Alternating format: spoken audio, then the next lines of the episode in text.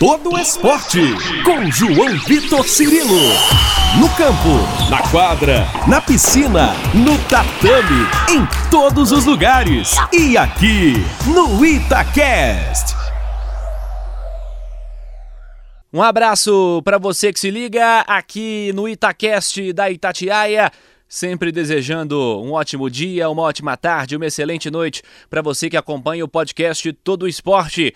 Seguindo, recebendo convidados especiais, esta é a 14 edição e hoje eu vou bater um papo com um personagem importante do vôlei feminino do Brasil.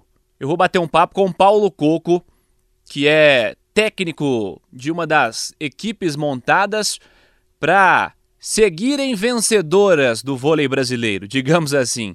Já é vencedora há certo tempo. O Dentil Praia Clube de Uberlândia, que já tem título de Superliga sob o comando dele, já tem vice-campeonato também dessa competição, chegando também em decisões em final de Copa Brasil, de Campeonato Sul-Americano, disputou Campeonato Mundial, já ganhou Supercopa. Isso eu estou falando na esfera dos clubes. Mas esse convidado, o nosso Paulo Coco, ele tem também uma história em especial com a seleção brasileira.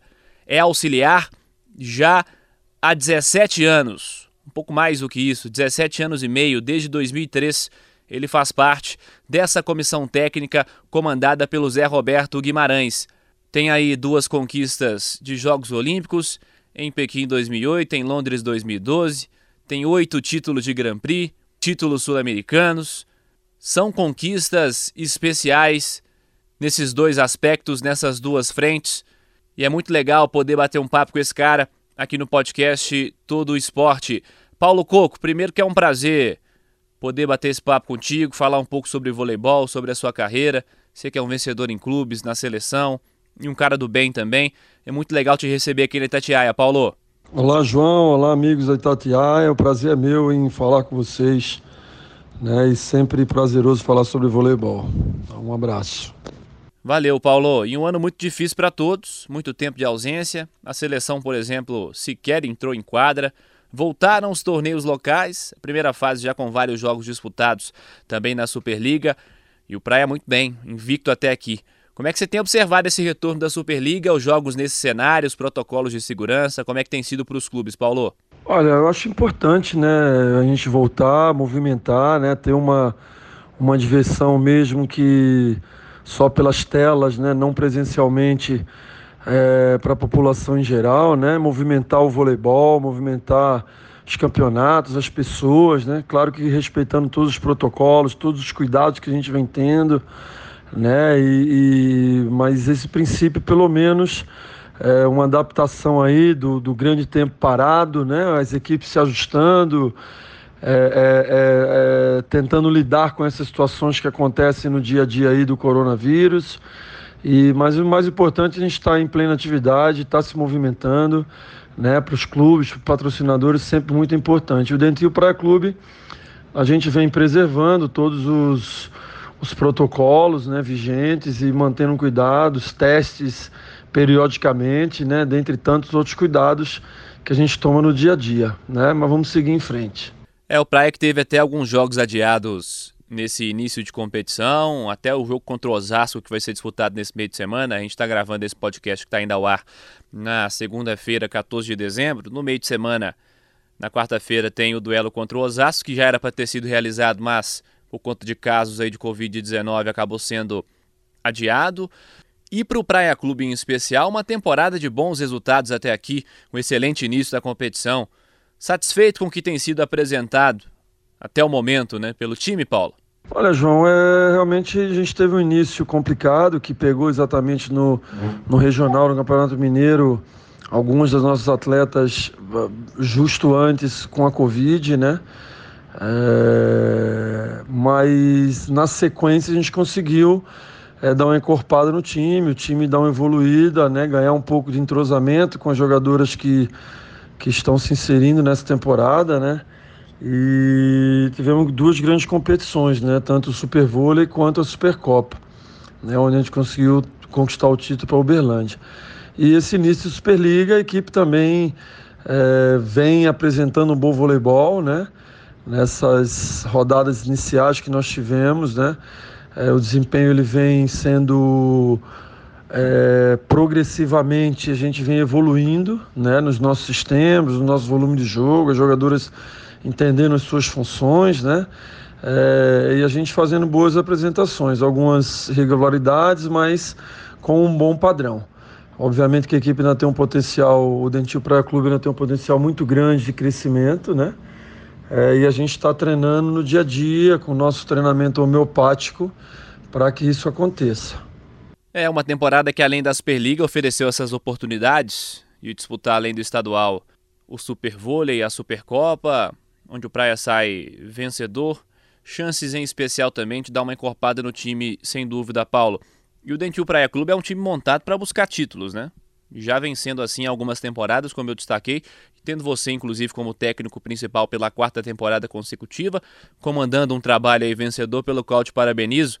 É essa certeza de luta constante pelo topo, a mentalidade vencedora do time, do projeto, dos investidores, que faz você seguir em Uberlândia até aqui, Paulo? Olha, João, é, é um, um dentre, dentre tantos fatores né, que me fazem permanecer aqui. Eu acho que a paixão, primeiro das pessoas envolvidas, né, desde os patrocinadores, da Arcon, do Praia Clube, né, o clube, o pessoal da parte administrativa, o gerente, o André, né, supervisor Bruno, a paixão que move eles por esse time e que a cidade encampou, né, tão bem, obviamente que os resultados vêm ajudando aí a, a manter o, o, o, Praia é, entre as principais forças, né, é, mas eu fui recebido aqui muito bem, né, realmente me sinto em casa, realmente é congregou muito as intenções, tanto minhas, pessoais, quanto é, de todos os envolvidos, como eu disse, desde patrocinador, clube, e,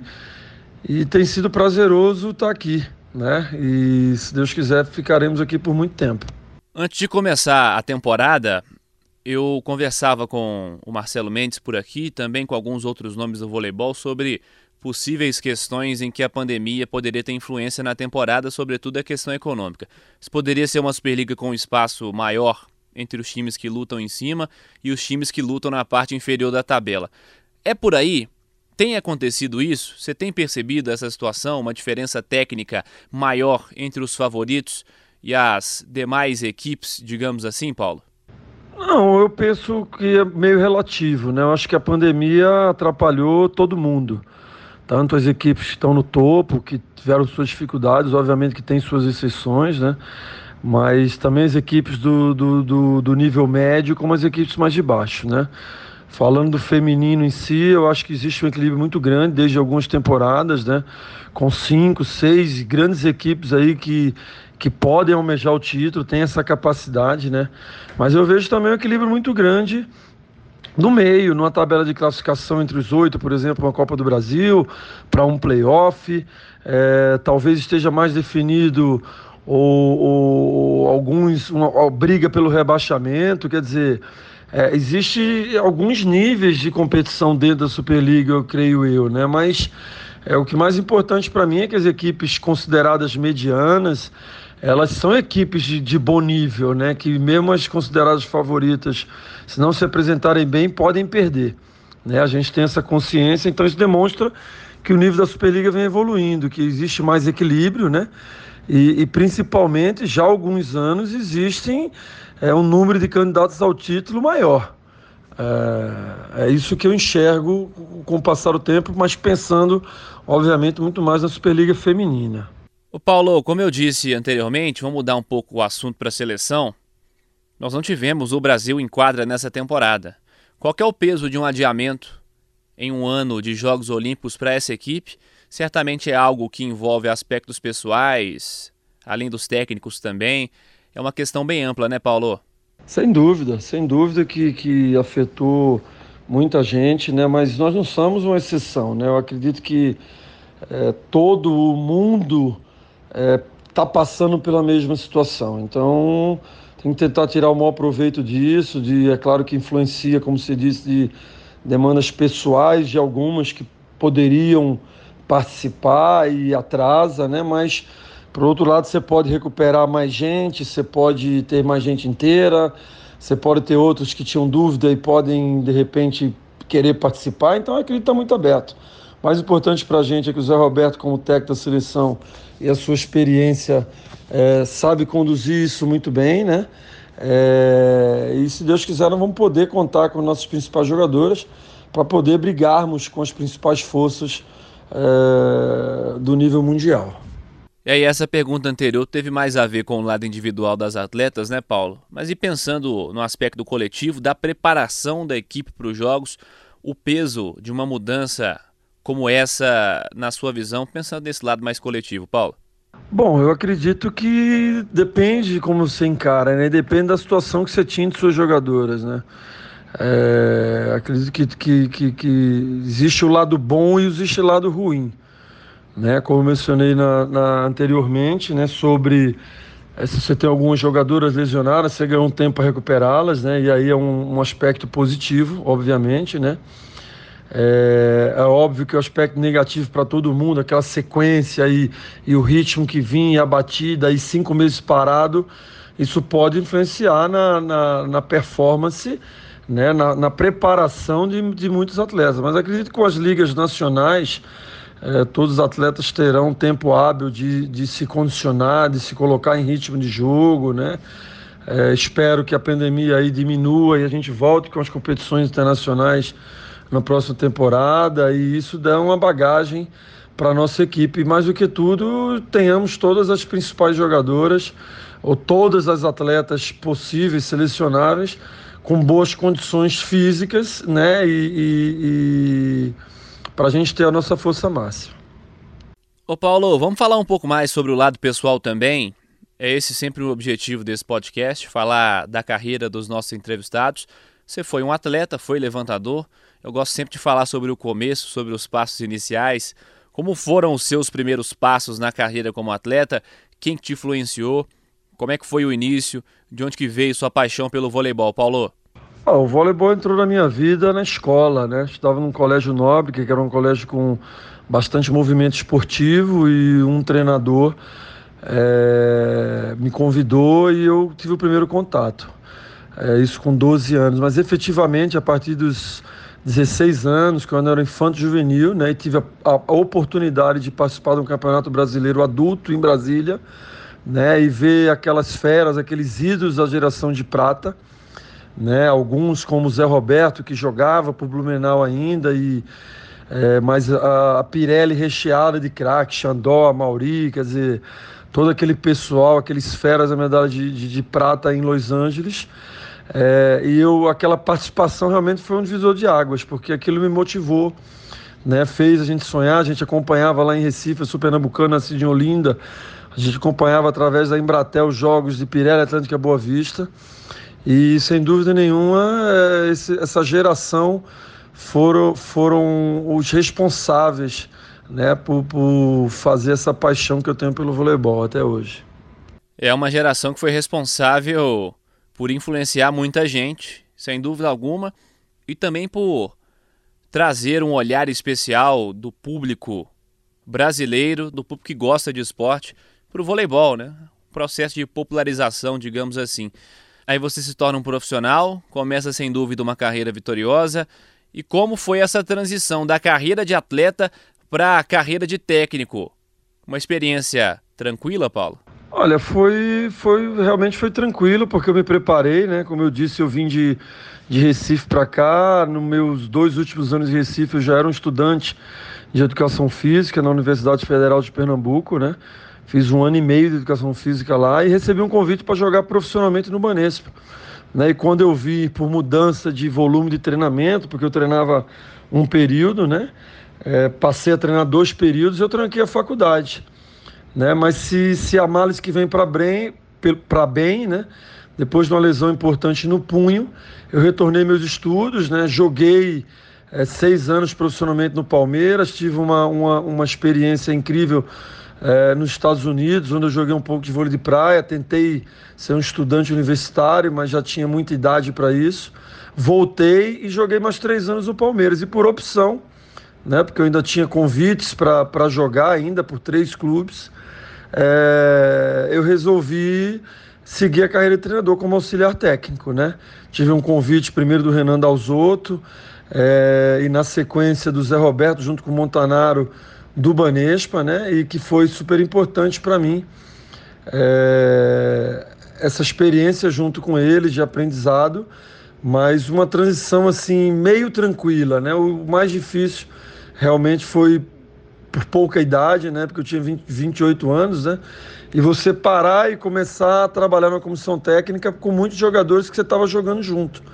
Então esse foi o aspecto mais difícil, mas o tempo foi, foi colocando é, as coisas com mais tranquilidade, né? E, e com mais confiança em cima da nossa capacidade, até porque a gente se preparou, estudamos educação física, sou formado em educação física, fiz uma pós-graduação em treinamento esportivo, então isso deu realmente uma base teórica muito grande para, junto com a experiência prática que eu tinha como jogador profissional e ter é, compartilhado a quadra com grandes craques, medalhistas olímpicos de prata, de ouro em Barcelona, né, é, nos deu uma bagagem muito grande para seguir tentando contribuir um pouco com o voleibol. E tem feito, sem dúvida, uma contribuição bastante importante. Paulo, Falando em contribuição, em trabalho de qualidade, como é que você enxerga seu futuro na seleção? Nós sabemos que para o Zé Roberto é uma reta final de trabalho após vários anos aí vencedores. Eu queria que você comentasse um pouco sobre esses anos vividos ao lado dele no Brasil e se você cogita poder haver aí uma continuidade com a sua presença no comando da seleção. Queria te ouvir um pouco sobre isso, Paulo. Olha, primeiro, todo esse tempo que eu tive ao lado do Zé Roberto, eu só tenho a agradecê-lo. Né? Primeiro, a oportunidade dada no primeiro momento, né? É um cara que é um ex-jogador, um jogador e, e, sempre importante, alguém que abre uma porta para você. É, segundo, é, por todo o conhecimento passado ao longo desses anos, né? Toda a experiência que ele tem, é, todo conhecimento de voleibol, todo conhecimento de gestão de grupos, de pessoas. É, então, não tenha dúvida que o aprendizado da minha parte foi imenso.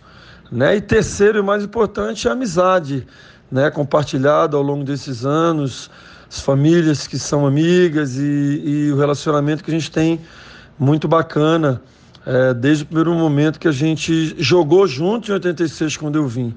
Né? Um cara muito correto, um cara muito é, um exemplo como, como pessoa e como profissional, né? E eu só tenho a agradecê-lo tudo tudo que ele me proporcionou. Né? Ah, pensando no futuro, eu penso da seguinte maneira: o futuro a Deus pertence. Né? Óbvio que é um sonho de todo mundo poder ser técnico da seleção brasileira, não é diferente para mim.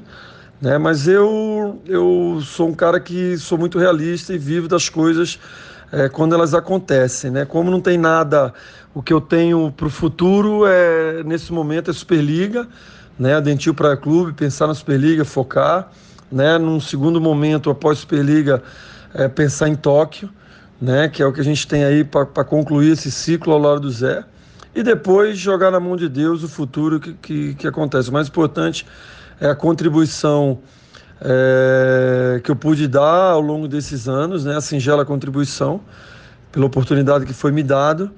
E estou à disposição para ajudar o voleibol do Brasil em qualquer situação, em qualquer função e, e o que eu puder ajudar para que o esporte, o voleibol brasileiro esteja entre os principais do mundo, eu estou sempre disponível para poder contribuir. Legal, Paulo. Deixa eu te fazer uma pergunta de curiosidade também. A gente está falando sobre a sua história, sobre esse aspecto pessoal. Quem que foi o maior treinador com o qual você trabalhou como atleta e quem que foi a maior atleta com a qual você trabalhou como treinador, hein, Paulo? Olha, João, é difícil falar, né? Claro que como treinador é, eu tive poucos treinadores, né? Eu tive o Murilo Amazonas, eu tive o Celso Assunção, que foi do colégio, lá no Colégio Nobre, o Murilo Amazonas, que me iniciou, me iniciou nos clubes, outro pernambucano, né? É, tive o Josenildo Carvalho, foi quem me trouxe, que era técnico do Banês, quem me trouxe de Recife para cá.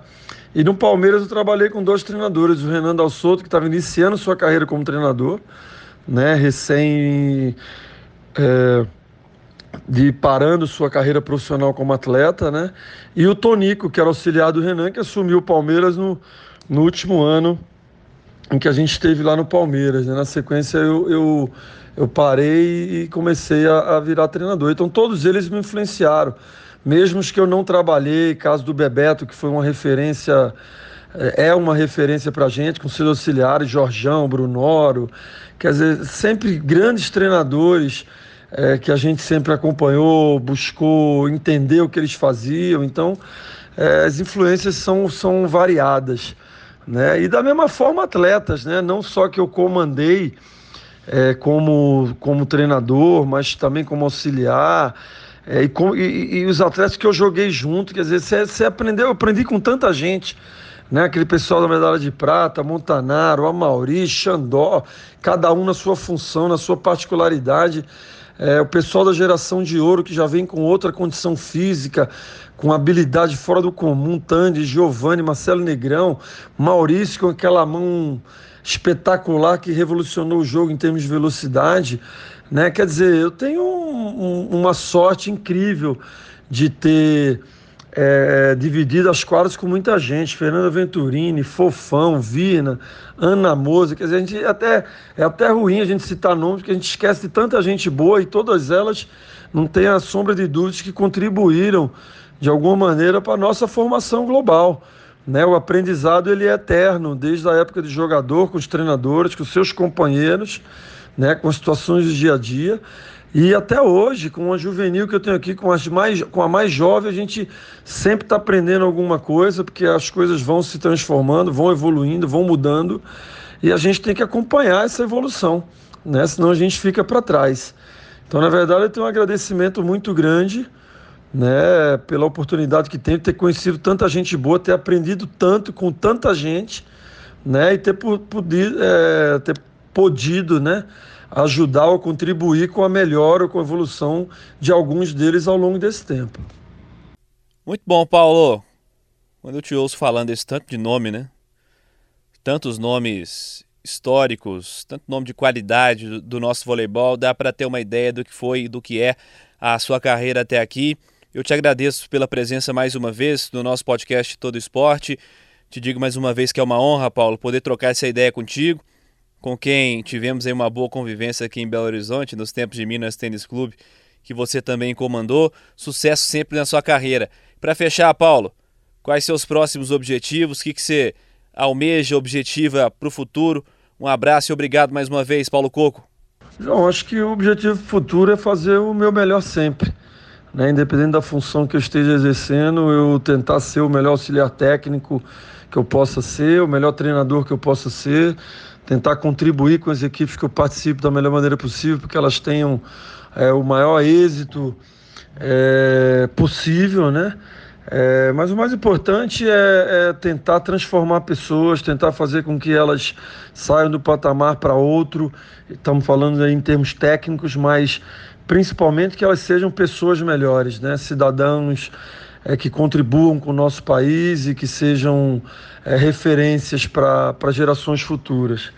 Né? E obviamente que todos esses campeonatos que vêm pela frente, o que eu tenho, que, que é a minha realidade, que é, o, é, a sequência aí com o Dentinho Praia Clube na Superliga, os campeonatos que envolvem, que ainda temos Copa Brasil, ainda temos Sul-Americano, é, e fazer o nosso melhor. Né? E na sequência, focar na seleção brasileira, nesse ciclo aí que, que, que se alongou, né? E que, que a gente possa é, trazer mais uma medalha para o Brasil, né? Esse é o nosso sonho é, presente e futuro próximo que nós temos pela frente. Né? E eu que agradeço, João, o convite, eu que agradeço o bate-papo. É sempre um prazer falar com os ouvintes da Itatiaia, falar com você e conversar sobre voleibol. Né? Um grande abraço a todos é, e na esperança de, de, de, dias melhores aí que a gente está é, vislumbrando pela frente, graças a Deus. Valeu, Paulo. Obrigado. Paulo Coco, técnico do Dentil Praia Clube, auxiliar técnico da Seleção Brasileira Feminina de Vôlei já há bastante tempo. Uma história vitoriosa no nosso voleibol. É muito bom poder contar histórias como essa, bater um papo com personagens desse tamanho aqui no podcast Todo Esporte.